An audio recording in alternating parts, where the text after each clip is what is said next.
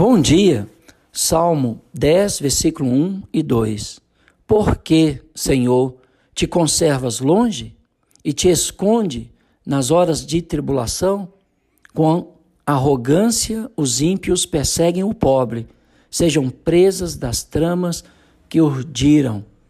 Deus mantinha-se aparentemente indiferente enquanto homens ímpios e injustificáveis atacavam os inocentes a fim de matá-los.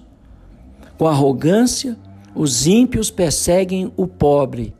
Os ímpios são perseguidores dos homens pobres e justos, pelo que merece cair na armadilha que eles mesmos prepararam.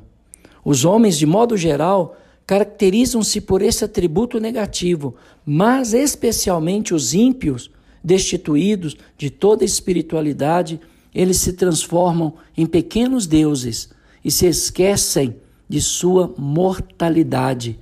O julgamento de Deus pode trazê-los de volta a uma estimativa ponderada sobre as coisas. Os ímpios são arrogantes, perseguidores dos pobres e jactanciosos.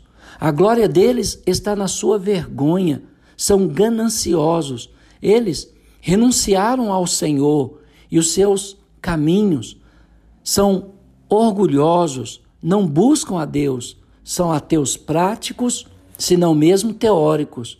Seus caminhos são ofensivos e espalham destruição.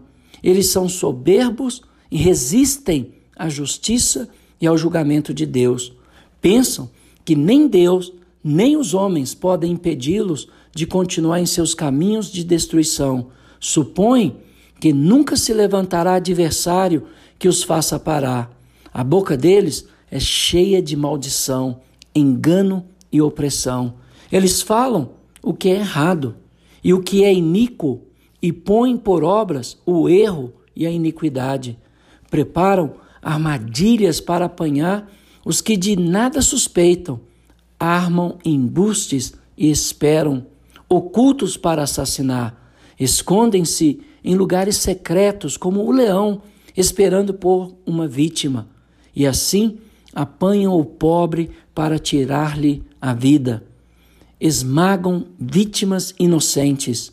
Pensam que Deus não vê nem se lembra da iniquidade deles. Acreditam que Deus está escondido ou se mostra indiferente para com o que eles fazem e de fato estão certos, convictos de que a retribuição divina nunca acontecerá. Contra todos esses atos, o salmista invoca a ajuda e a intervenção divina. E esse deve ser o clamor dos cristãos nos dias atuais. Que invoquemos a justiça divina diante de atos de tanta injustiça e corrupção e violência e indiferença que nos rodeiam. E nós veremos a manifestação da justiça e da santidade de Deus. Que Deus te abençoe.